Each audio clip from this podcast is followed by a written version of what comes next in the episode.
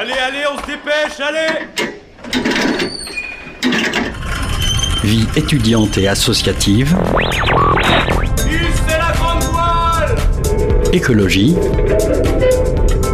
Il a pas de voile, abruti. Politique, culture et société. Et parfois un soupçon de sport.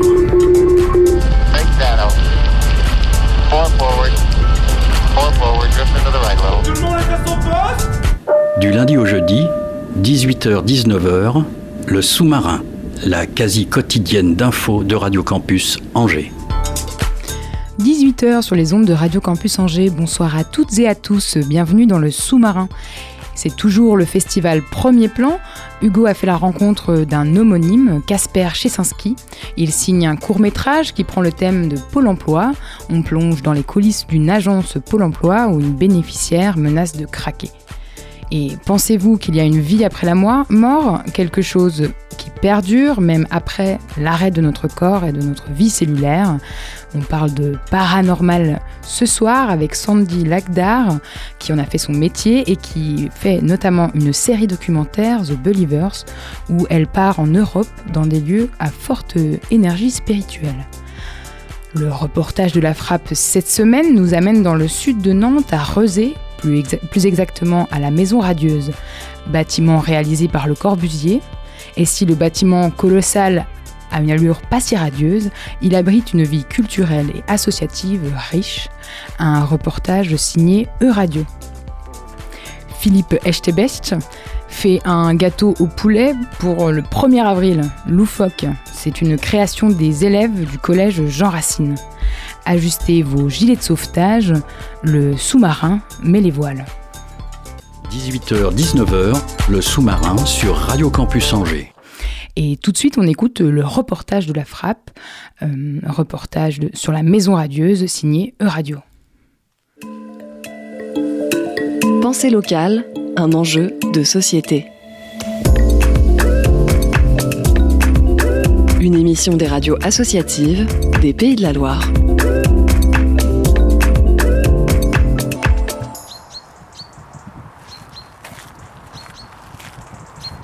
À Rezé, au sud de l'agglomération nantaise, se trouve la Maison Radieuse. Construite entre 1953 et 1955, elle est la seconde des cinq unités d'habitation réalisées par Le Corbusier. Florian Riffet est médiateur culturel de la ville de Rezé.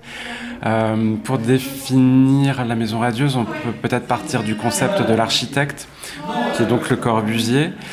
Euh, le Corbusier va parler d'une unité d'habitation, qui est donc un, une sorte de grand ensemble conçu pour du logement à grande échelle, mais qui intègre aussi beaucoup d'équipements collectifs, des services communs, pour faciliter une vie, euh, un vivre ensemble. Euh, on compare souvent les unités d'habitation de Le Corbusier à des villages verticaux. Je crois que c'est peut-être le meilleur résumé de la maison radieuse. Un village vertical. En effet, si la maison radieuse est classée monument historique depuis 2002, elle n'a rien d'un musée aux œuvres figées. Au Corbu, comme l'appellent les habitants, il y a 294 logements, dont 55% de logements sociaux et environ 750 habitants.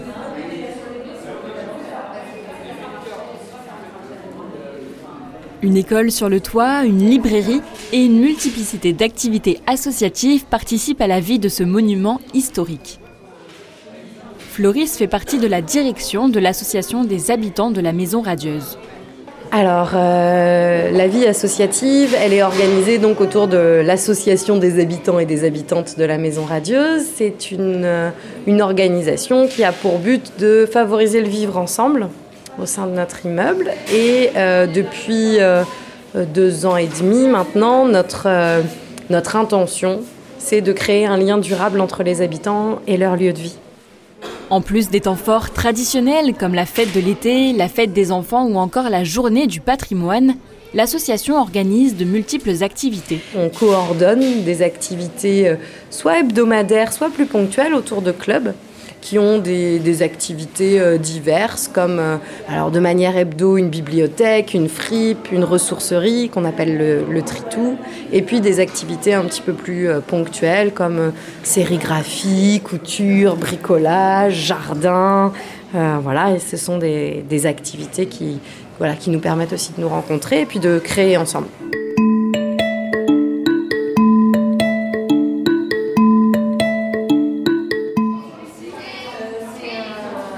Le mercredi soir, dans le hall du Corbu, les habitants peuvent même faire leurs courses au marché.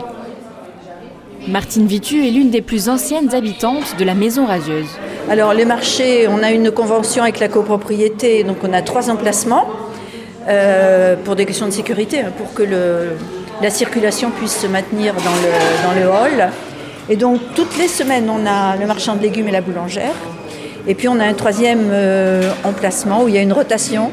Et bon, ben, vous voyez, il y a quand même euh, pas mal de monde. Et il y a des fois où il y a encore plus de monde. Hein, mais oui, mais il y a 700 habitants dans l'immeuble. Hein, donc c'est le village. Hein, Un village où les habitants se côtoient quotidiennement au sein des espaces communs ou des associations. Si cette proximité peut faire peur à certains, elle est pour d'autres une des raisons de rester au Corbu. Je suis étrangère et d'une certaine manière, la vie associative, euh, c'est devenu une seconde famille euh, par défaut de ne pas avoir euh, sa famille juste à côté. du coup, c'est vrai qu'on a, on a beaucoup participé et porté des, projets et ça fait partie des choses qui, nous ont portés dans la vie, qu'on y est encore. Contrairement à la cité radieuse de Marseille, présentée comme un bijou architectural, la maison radieuse de Rezé semble moins connue du grand public.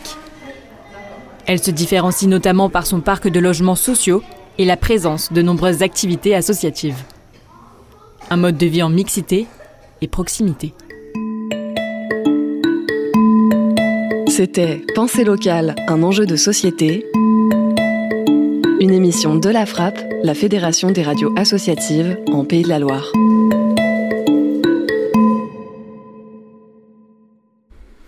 Et tout de suite, on fait une pause musicale. On écoute euh, le dernier morceau de Kalinka, une artiste qui sera ce soir au Shabada. Il reste des places si jamais. Et le titre, c'est Baby Vampire.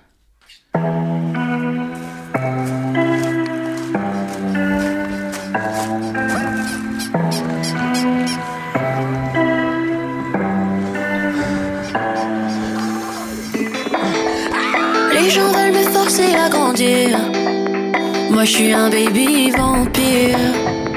Sur moi ils veulent construire un empire, même quand je suis au pire de ma life. Les gens s'émerveillent quand je résonne. Et quand je me perds, y a plus personne. Tonnerre qui gronde sur mon château fort. Je m'écroule encore. J'ai juste besoin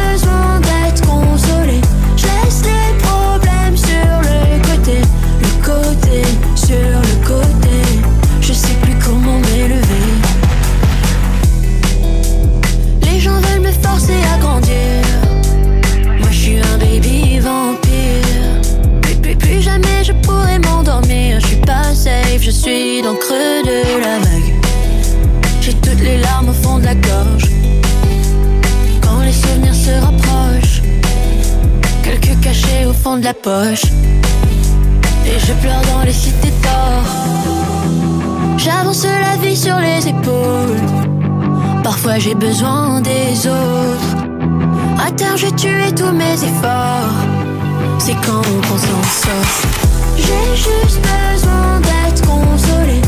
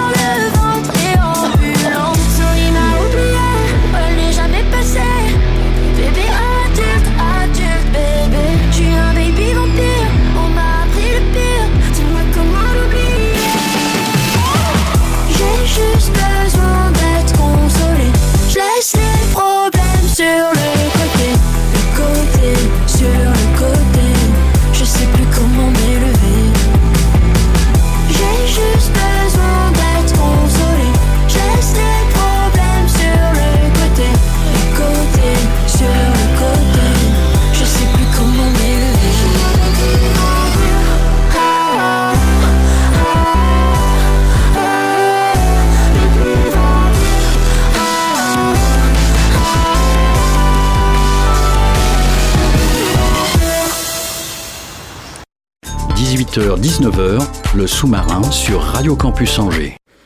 Hugo est donc parti à la rencontre de Casper Chesinski, qui présentait un court métrage avec euh, l'humanité qui, qui convient. On l'écoute tout de suite. Casper, euh, bonjour. Avec ton court métrage Avec l'humanité qui convient, tu nous emmènes dans les couloirs d'une agence Pôle emploi fictive, euh, renommée pour l'occasion Office de l'emploi. Pendant 25 minutes, on assiste à une journée euh, presque type de la directrice adjointe Hélène, incarnée par Joséphine Demeaux. Cette journée, Joséphine la commence avec un mail alarmant d'une bénéficiaire qui menace de se suicider au, sein de l'agence. Euh, tu as voulu mettre à l'écran la violence de l'administration française et plus particulièrement de Pôle emploi, c'est ça? Euh, oui, enfin pas de l'administration française, de, de, la, de la bureaucratie en général. Euh, la bureaucratie, c'est quelque chose qui me horrifie et qui me fascine euh, à, la fois. Parce que j'aime bien le. Comment dire J'aime bien regarder les sujets un peu d'en haut, un peu comme la société comme une fourmilière. Si c'est pas l'emploi, c'est parce que ça a été inspiré par un vrai incident qui a eu lieu là-bas, mais ça aurait pu être euh, une autre euh, administration ou une entreprise privée. Euh, voilà, donc j'ai pas de. Je. T'as pas d'animosité particulière vis-à-vis de Pôle Emploi? Non, non, non, non, comme non. C'est, c'est pas un brûlot contre Pôle Emploi. Ça aurait pu être autre chose. Je, tiens à le préciser. Et je tiens aussi à préciser que je sais à quel point les employés souffrent aussi. Et j'espère que ça se voit dans mon film, justement. Justement, tu, montres euh, la violence de la bureaucratie, euh, mais en même temps, tu as essayé de réhumaniser aussi euh, ces services par le personnage d'Hélène, mais pas que. Tous les personnages viennent à leur manière un peu réhumaniser ce qu'ils sont et ce qu'ils font au sein de cette, de cette agence, cet office de l'emploi. On voit une administration surchargée qui sait plus où donner de la tête, perdue entre la dizaine de milliers de dossiers à traiter chaque mois. Et en plus, là, c'est un contexte particulier parce que c'est, on est au cœur de la restructuration de l'agence. j'ai vu très peu de films qui traitent ces sujets-là de, de ce point de vue. Euh, souvent, on est du côté des victimes, ce qui est très bien. Après euh, avoir fait le film, euh, je me suis dit que j'avais fait un, Daniel Blake de Ken Loach à l'envers, plus ou moins. J'espère avoir montré qu'il n'y a pas vraiment de gentils et de méchants, mais qui sont tous victimes d'un système euh, qui les dépasse et aussi du nombre tout simplement parce que quand, quand on gère des dizaines de milliers de personnes on ne peut pas euh, en fait il faut les déshumaniser pour les aider. C'est ça le c'est ça le drame pour moi. Parce qu'ils sont trop nombreux tout simplement. Voilà. Et donc s'il y a une chose qui, que je, je, voulais montrer dans le film c'est ça. C'est pour les aider, il faut les traiter comme des, euh, comme des rien parce que sinon on peut même pas les aider du tout. Euh, mais du coup, ça, crée des dégages aussi. Donc.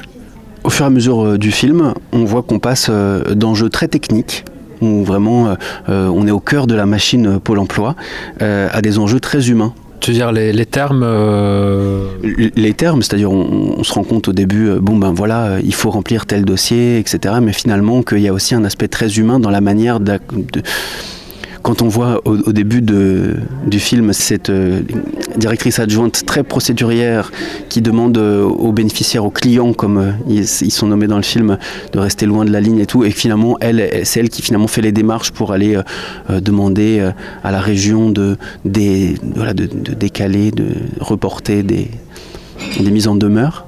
Voilà, on sent que le personnage évolue, mais que l'administration aussi peut évoluer. Oui, je, je me suis dit que euh, ces gens-là qui travaillent là-bas font du mal, qu'ils créent de la souffrance malgré eux.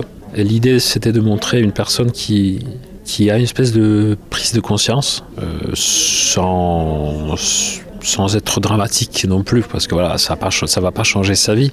Mais euh, pendant cette matinée, elle, se rappelle quand même qu'ils ont affaire avec des, humains et pas des, et pas des meubles. Et le film commence avec une employée euh, qui dit une phrase qui m'a marqué euh, Ils sont comme du bétail, je les déteste, en parlant des, clients de, cette agence.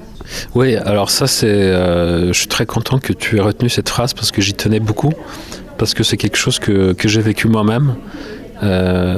j'ai travaillé à l'aéroport, j'étais contrôleur de billets. Et, donc je gérais des flux interminables de passagers donc c'est un autre contexte, mais quand même des foules Et je me souviens qu'à un moment donné, euh, moi et tous les autres, mes collègues aussi, je, voyais dans, ce qu'ils disaient, euh, quand on est assiégé par des foules, on commence à les détester. Et il y avait une... euh, euh, pas seulement les détester, mais, les déshumaniser. Littéralement, on les voit comme des vaches qui passent.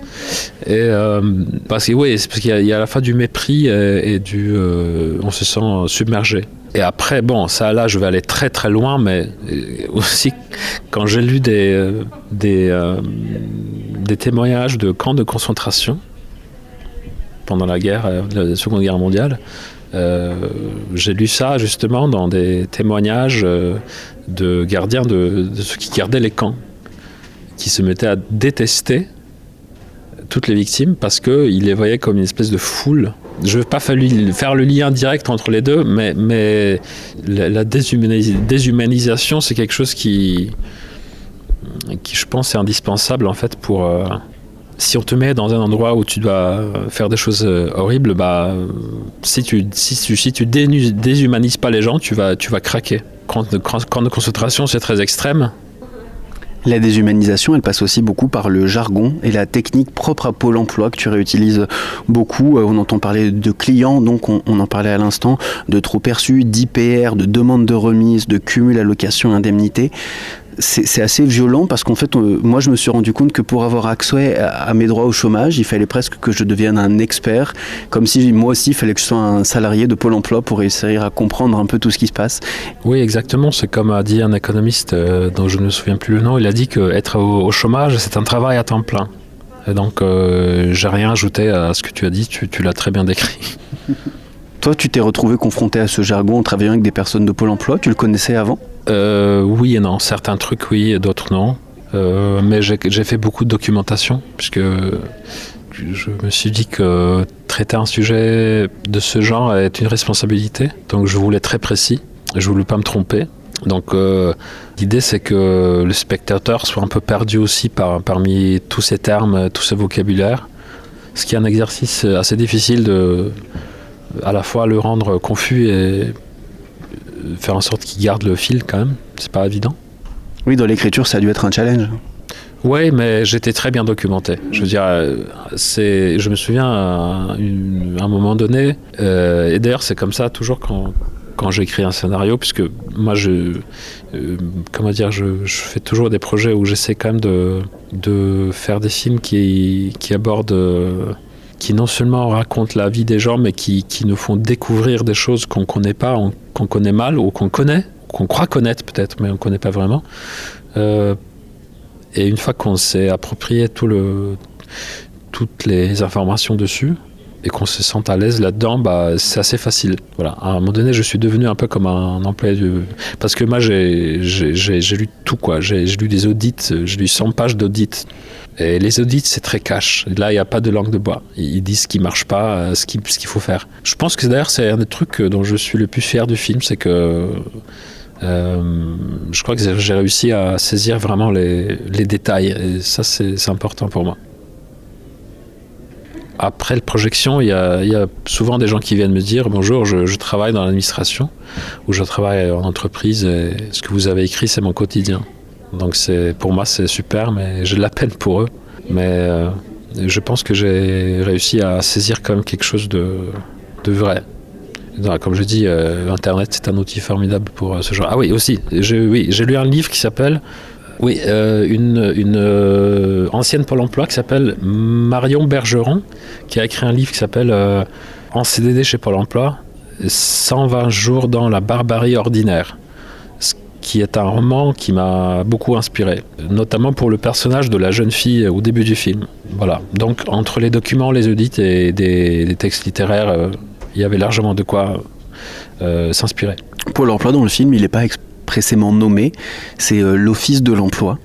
Euh, Est-ce que c'est eux qui euh, vous ont empêché, t'ont empêché d'utiliser leur logo, leur nom? C'est un choix de, ta part? C'est pas un choix de ma part. Alors moi, honnêtement, je sais pas vraiment ce qui s'est passé.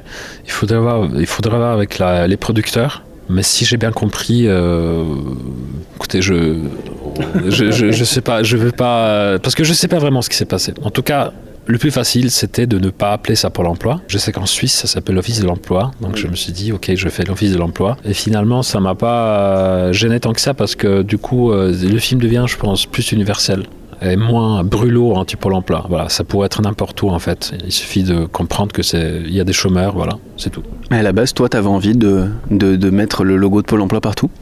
Oui, à la base, c'était l'idée. Mais euh, finalement, euh, je pense que c'est peut-être euh, mieux comme ça. Oui, mais, mais c'était pas vraiment un choix, mais c'est peut-être mieux comme ça finalement. Toi, tu disais tout à l'heure que tu as été au chômage un moment. Euh, ton expérience de chômeur, euh, est-ce que tu t'en es servi pour ce film? Non, je pense pas tant que ça, parce que je- bon, j'ai quand même pas été à ce point euh, dans le désespoir. J'ai eu un trop perçu, c'est vrai que ça fait mal. non, mais je pense que c'est plutôt une. Euh, Si ça m'a inspiré, c'est dans un sens très général. Voilà, cette espèce de. Pas ce sentiment de, de tourner en rond et de. de subir des. euh, je sais pas, je- il faut que je fasse attention à ce que je dis parce que je veux pas. euh, Je, je déteste pas pour l'emploi, c'est pas le problème, tu vois. Mais Bah, quand on est au chômage, euh, on subit un certain chantage du côté, euh, du côté des autres, disons. Est-ce que c'est un film militant? Est-ce que euh, c'est un film où toi tu milites aussi parce que on parle de droit au chômage, on cotise pour le chômage et là j'ai l'impression que c'est un peu la croix et la bannière pour faire valoir les droits des chômeurs que pour les chômeurs c'est difficile? Moi, je le vois pas comme un film militant. Euh, je, le je le vois pas comme un film politique. Je sais que certains disent que c'est un film politique, mais moi, je le vois pas comme ça. Alors, militant, oui, peut-être militant. Alors, ça, ça, ça me dérange pas. Mais euh, politique, non. Euh, parce que je pense qu'en politique, on n'a pas vraiment. Il n'y a, pas vraiment de place à la subtilité. Je pense qu'en politique, malheureusement, et je souligne malheureusement, il faut être grossier. C'est-à-dire que quand on est sur la barricade, on ne peut pas se demander mais qu'est-ce que je fais là? Est-ce que l'adversaire finalement, bon, c'est peut-être un bon gars, il a peut-être une famille, il est peut-être gentil et tout, on pourrait discuter. Non, c'est pas possible parce qu'on se fait tuer par la police. Et du coup, je pense que justement, euh, comme en politique, malheureusement, il faut être un peu grossier parce que sinon on peut rien faire. Dans le cinéma et dans l'art en général, je pense qu'il faut justement faire tout pour, euh, pour mettre en lumière les nuances, la complexité et que finalement les choses sont pas si faciles que ça. Comme je disais tout à l'heure, je crois dans le film, euh, il n'y a pas de gentils et de méchants. Pour moi, ces gens-là sont tous des victimes. Et je nomme pas vraiment le, le responsable qui est quelque part, mais il est en haut et on le voit pas, il est même pas nommé. euh, si c'est un film militant, c'est un film qui milite pour tout, euh, pour tous ceux euh, sur qui on gouverne, tous ceux qui sont gouvernés. Voilà, dans, dans la société, il y a ceux qui gouvernent et ceux qui sont gouvernés. Il y a ceux qui dirigent et ceux qui sont dirigés. Après, on peut dire oui, ils sont élus. Ah ouais, ils sont élus. Euh, le patron de Pôle Emploi, il n'est pas élu. Je suis désolé. Il est nommé, mais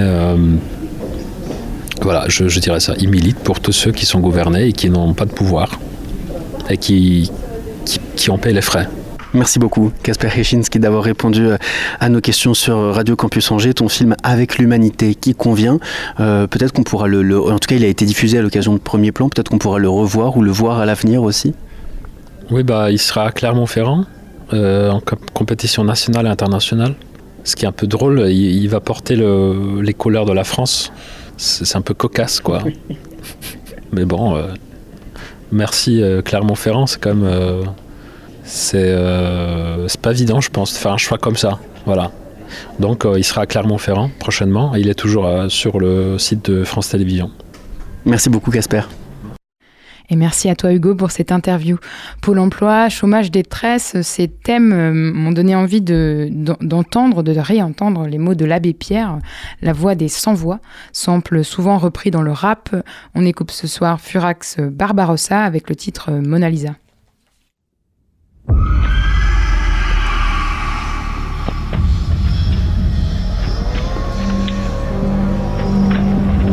Ceux qui ont pris tout le plat dans leur assiette, laissant les assiettes des autres vides, et qui ayant tout, disent avec une bonne figure, une bonne conscience, nous, nous, qui avons tout, on est pour la paix.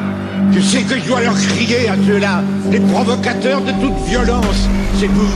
Et quand le soir, dans vos belles maisons, vous allez embrasser vos petits-enfants, avec votre bonne conscience, au regard de Dieu, vous avez probablement plus de sang sur vos mains d'inconscient que n'en aura jamais le désespéré qui a pris des armes pour essayer de sortir de son désespoir. Pourquoi ferais-je l'effort de Je suis les bords de berge Fuir les fortes peines mène dans le grenier corps de pêche. Puis le décor te perche, lui le décor te perche. Ouais j'ai la prod te plaît, je t'as laissé sans tête dans le premier port de pêche. Je le bon cachet, tes masses et marécages Là où c'est à peine le plomb craché que le T-max des marécages Ce que je veux raconter les gènes, les trajets pécou Qu'on peut raconter les j'aime et bien le bien Les trajets pécou, prétoire, cri d'une foule Tu sens la paix toi, le détroit, le d'une foule Tu sens la paix toi L'homme en foule et oublié au gras des pécams Mais oublié, boulé au pied au bras des pécams Trop tôt ivre, topo minable L'ombre t'autorise, trop torride, trop inable Entre le trop d'olive, trop goli et le totorine Nombre de potes livre, trop torrime à totorina. J'ai vu le respect descend du grand, les vents du balai Respicer dessus, c'est défendu quand t'es pendu par les Là où la mort s'amuse, les renaissent, les gens s'esclavent. Nous faudra ruser, qu'on d'esclaves. Oui je les ai vus par habitude capituler Mais la partiture, la femme dit bon sera pas attitude capitule. J'avais les épaules, ne crois-tu pas? On est avec tes couilles, tu verras jamais les épaules de quoi tu me parles. J'ai le feu, j'suis dans le flot, t'es dans la C Un soir sec, j'ai fait le vœu de les voir flot T'es dans la scène, j'avais de la rime à vendre Toi, tu te butais dans la salle. Souviens-toi que cette rime avant de te culbuter dans la salle.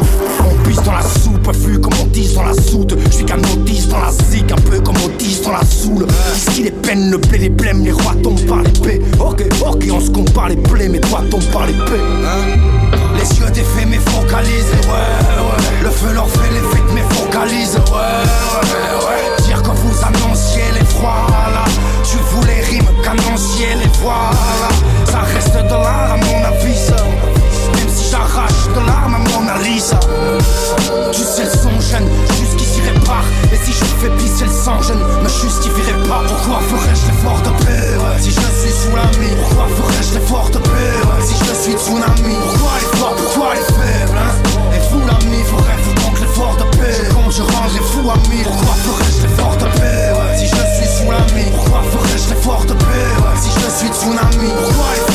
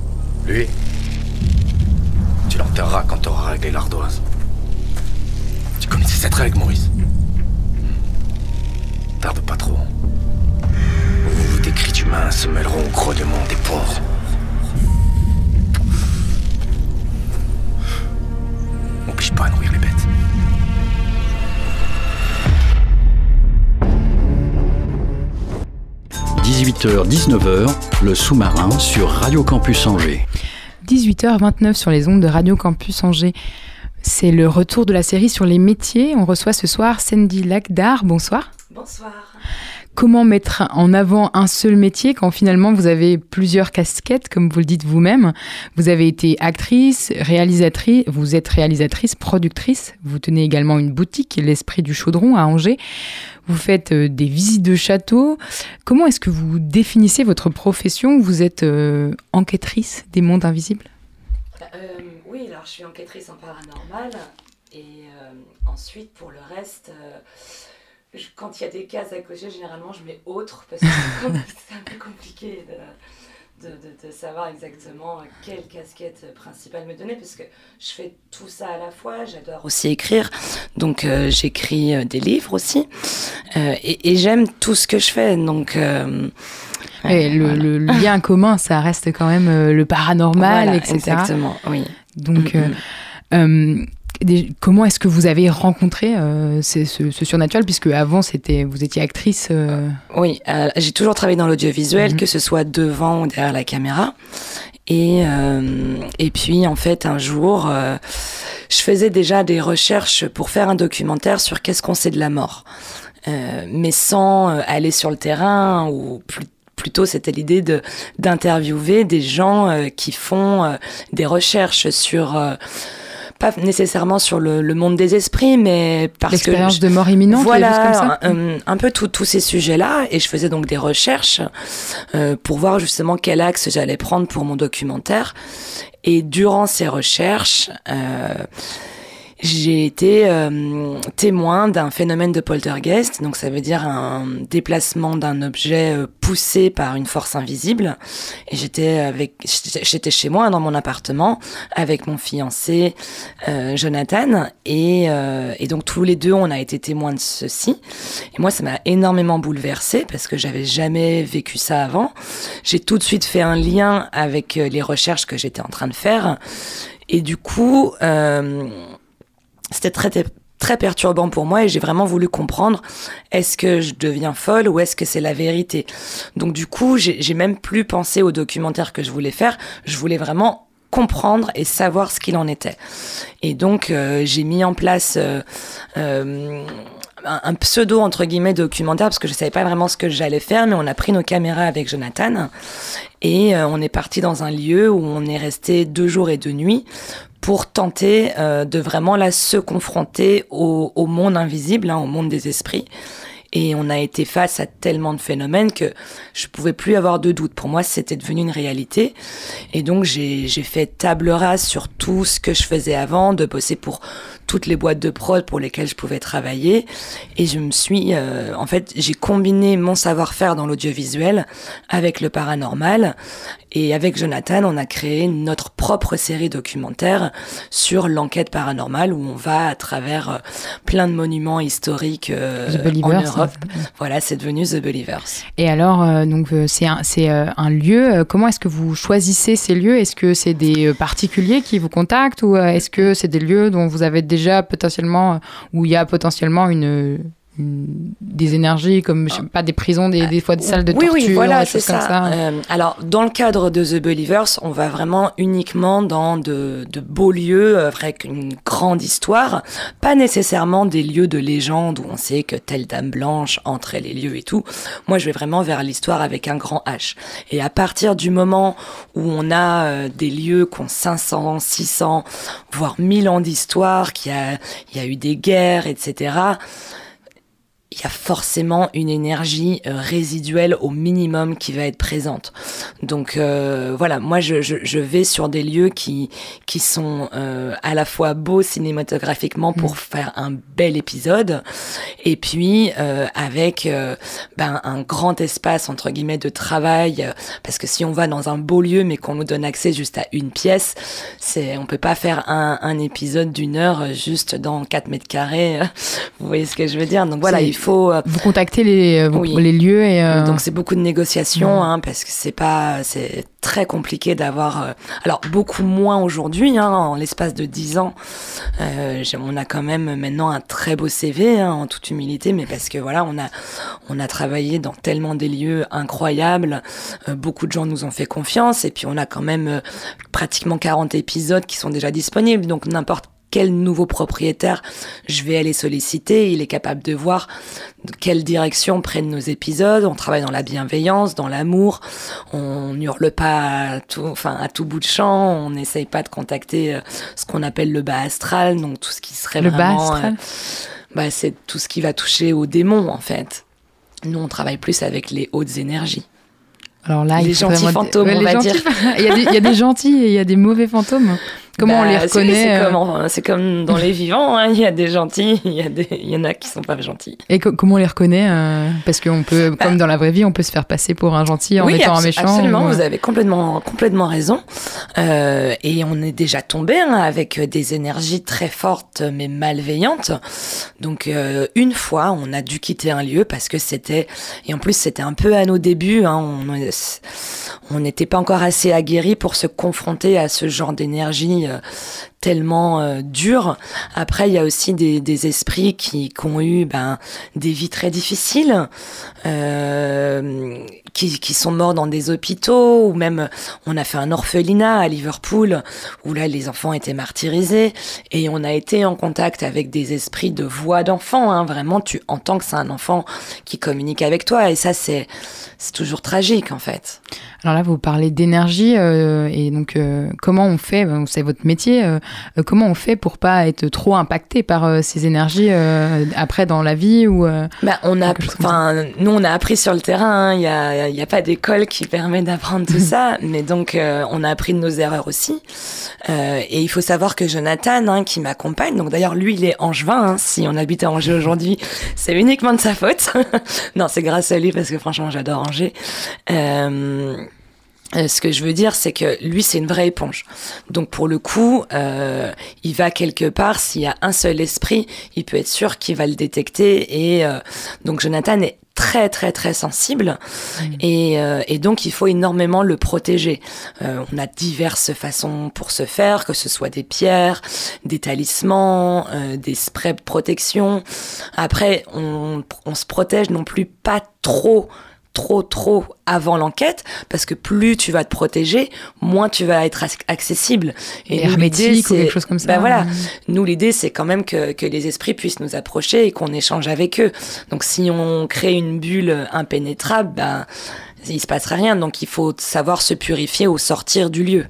Alors- pour être sûr aussi de ramener personne à la maison parce que c'est aussi un danger qui peut se passer parce qu'on on se, on doit se protéger avant et même après. On peut. euh, Mhm. C'est ça, c'est une question euh, que je voulais poser euh, aussi. C'est euh, est-ce qu'on peut être hanté, habit- habité par un parce que Alors, c'est ça, c'est euh, des, des- ce des lieux serait- communs. En fait, c'est ce qu'on va, di- on va dire quand, il y a un, un esprit qui s'est collé à toi.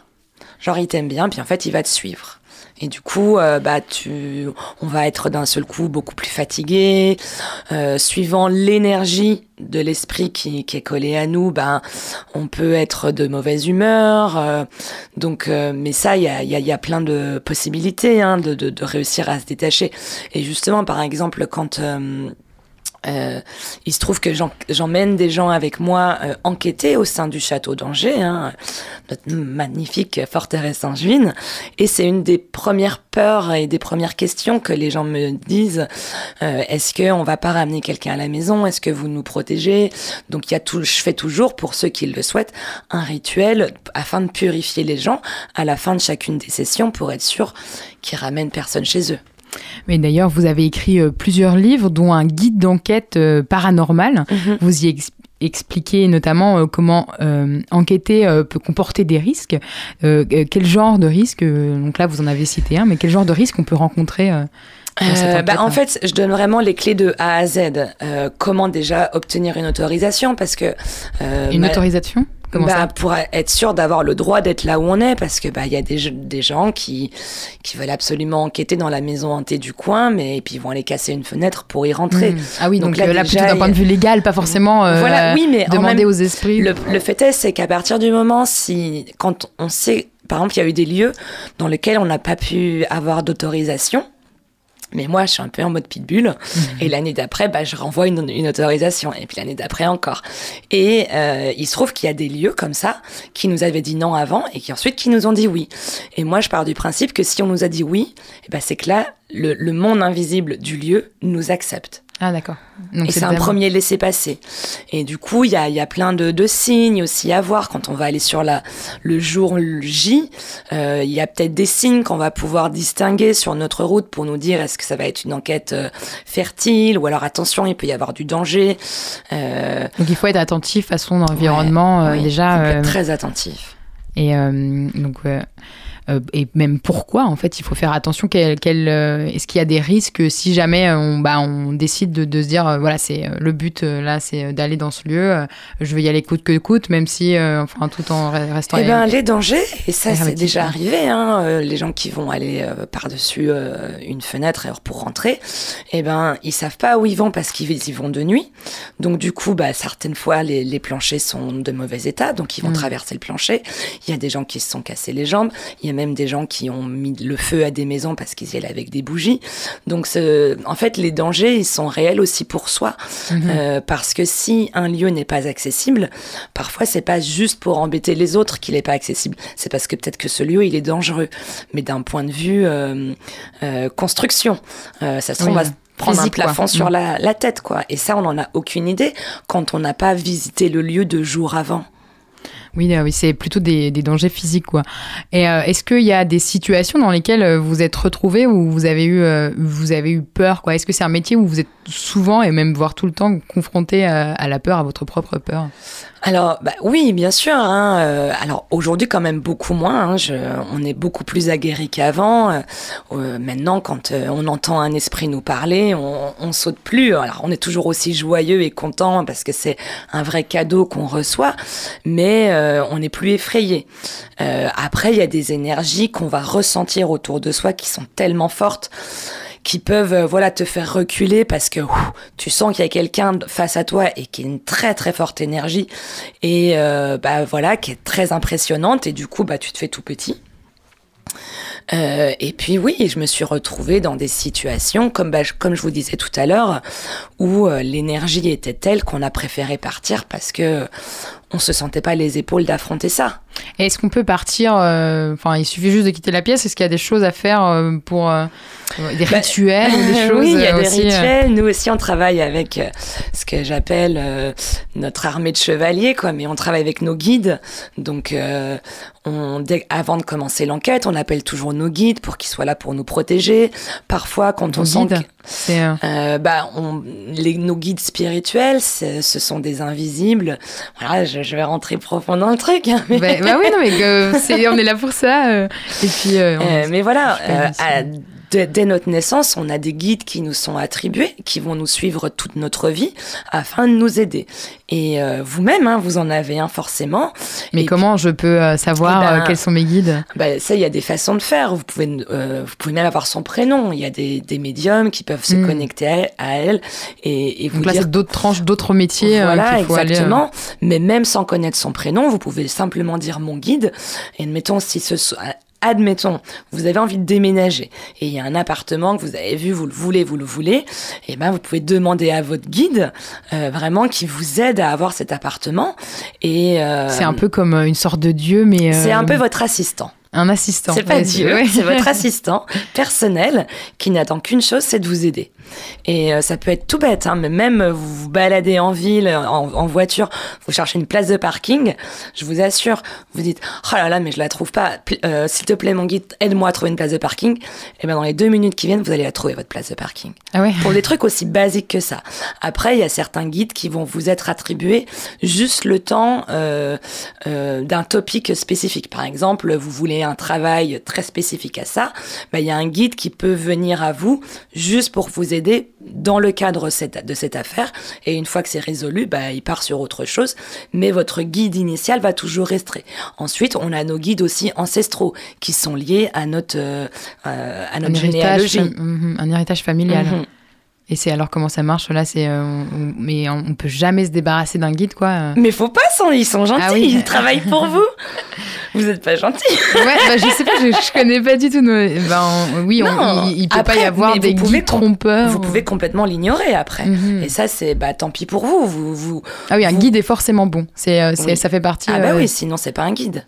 D'accord, d'accord. Et donc, euh, il faudra que j'aille voir un médium si je veux. euh, Si vous voulez avoir son prénom, mais ah, son si- prénom, d'accord. C'est juste son prénom. Si vous décidez après de peu importe le prénom qu'il a et vous avez envie, de, Mhm. mettons, de l'appeler Rose, Mhm. eh ben vous dites à votre guide, écoute, je ne sais pas comment tu t'appelles, mais j'en ai marre de dire toujours mon guide, mon guide, donc je vais t'appeler Rose. Mhm. Donc quand je dis Rose, c'est toi que j'appelle. Ah oui, le, le Et ça, simple fait de le le. simple fait de le dire, Mhm. il le message il est passé.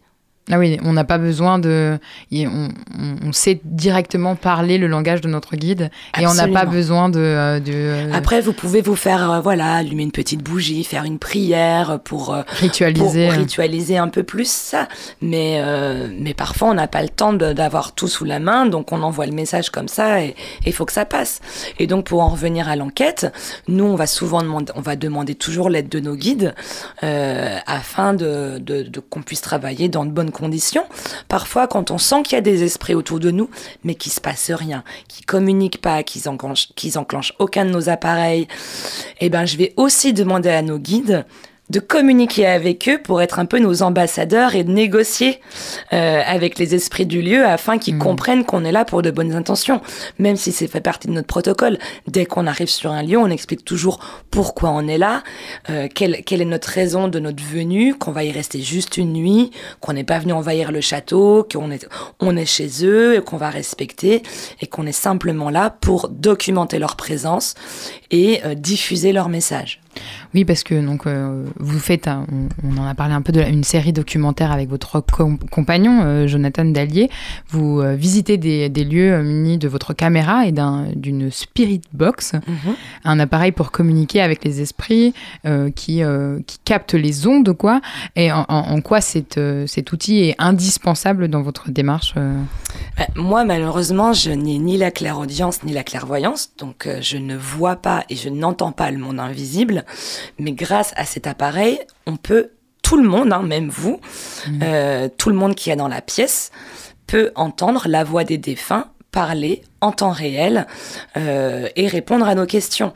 Donc tout de suite, immédiatement, on va savoir si on a affaire à un homme, à une femme, quel, euh, à peu près quel âge elle a, s'il est plutôt jeune, s'il est plutôt âgé, est-ce qu'il est en colère, est-ce qu'il est triste, est-ce qu'il est content de nous parler.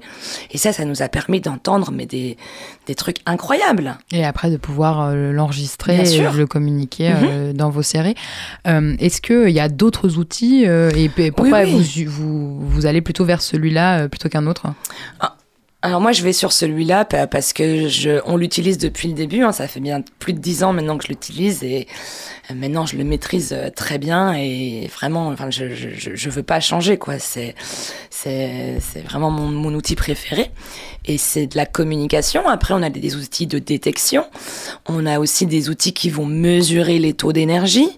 Après, on essaye toujours d'avoir des d'autres, euh, de créer des expériences spécifiques au lieu dans lequel on va. Euh, par exemple, euh, il y a pas longtemps, on avait fait un château dans le Maine-et-Loire et euh, j'avais réussi à retrouver une lettre écrite par un des anciens propriétaires qui est de- 150 ans avant euh, et il l'avait écrite dans le château. Il était mort au château également et du coup, bah, j'ai réussi à, à- à mettre la main sur cette lettre, hein, vraiment une lettre écrite à la plume. Et du coup, bah, cette lettre, je l'ai amenée et ça a créé une expérience où j'ai lu, je me suis mise dans son bureau et j'ai lu la lettre euh, pour essayer de créer un lien entre lui et moi. Et est-ce que le lien est forcément euh, avec euh, donc euh, la spirit box, le- donc le- Ah la non, parole, ou est-ce qu'il y a bah, d'autres manières de Oui, oui, il y a d'autres manifestation? Manières. Je sais pas sûr. comment. Bah, je vous dis, il y a des appareils de détection, mais, donc. même un peu sensoriel. Est-ce que, est-ce que, est-ce qu'il y a quelque chose Est-ce qu'on peut être touché Enfin, je oui, sais pas on comment. euh, peut oser parler. Ouais. non, non, non, oui, bien sûr, on peut être touché, on peut ressentir. euh, avec un peu de chance, il va bouger un objet, euh, ouvrir une porte. Euh, alors, le, le, le seul, euh, pas côté négatif, mais genre si on, on, on est touché, ça c'est quelque chose à la caméra où c'est très difficile euh, de, de pouvoir le transmettre. Ou quand on ressent les choses, donc on va le dire, ah je ressens ci, je ressens ça. Mais le téléspectateur, lui, ne, peut être plus dubitatif. Euh, donc euh, voilà, nous on aime bien quand c'est des choses euh, qui sont un peu plus physiques, plus visuelles, pour que le téléspectateur puisse voir encore mieux les choses. Mais parfois, je, pareil, on filme en infrarouge. Et grâce à nos caméras infrarouges, elles, elles peuvent voir des choses que l'on ne voit pas. Donc, par exemple, il y a un phénomène qui revient assez régulièrement. Donc, ça, c'est un phénomène qu'on a, on a créé un vocabulaire spécifique à ça. Donc, ça s'appelle la matière X1. Euh, matière parce que vraiment c'est très cotonneux hein, quand on voit ce qui se déplace autour de nous et euh, X parce que ben en mathématiques le X c'est l'inconnu et puis 1 parce que c'est le premier phénomène euh, qu'on a nommé ainsi. Et Peut-être qu'un jour il y aura une matière X2, on ne sait pas. Donc et cette matière X1 donc c'est vraiment ça va par exemple sortir d'un mur et tourner autour de nous et disparaître.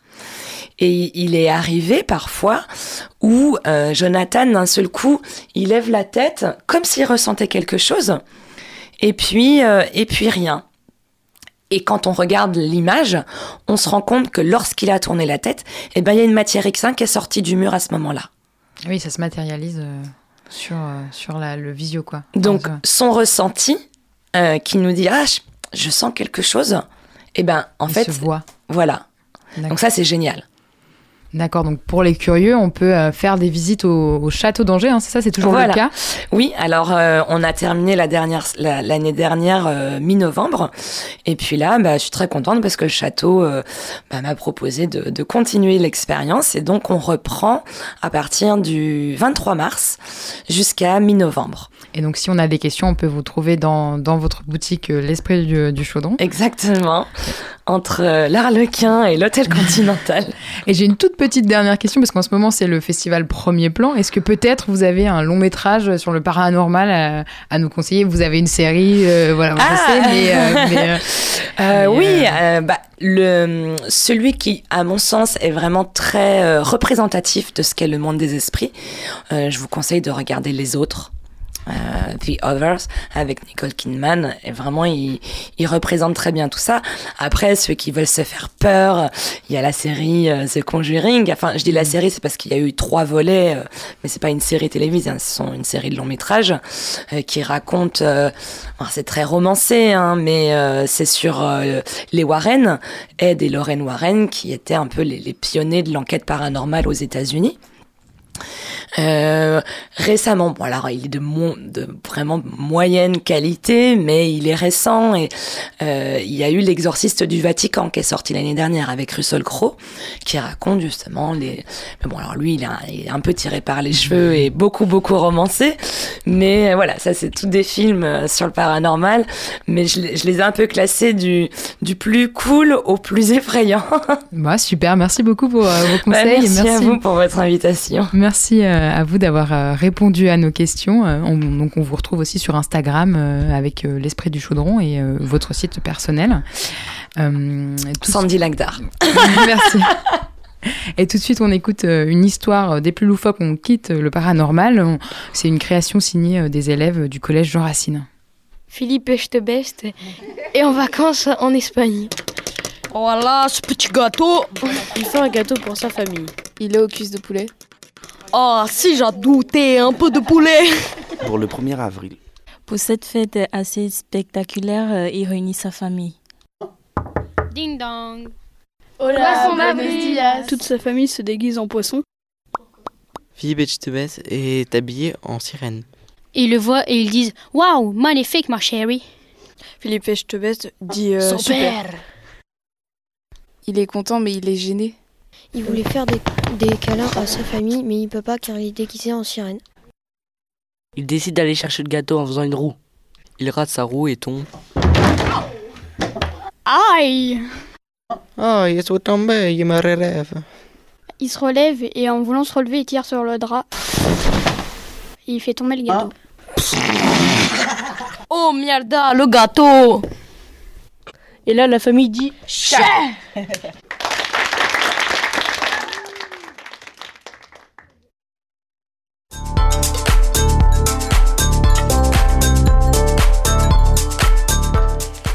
Le sous-marin termine sa traversée sur le 103 FM. On remercie euh, Timothée à la technique, Étienne à la programmation musicale et Hugo à la coordination.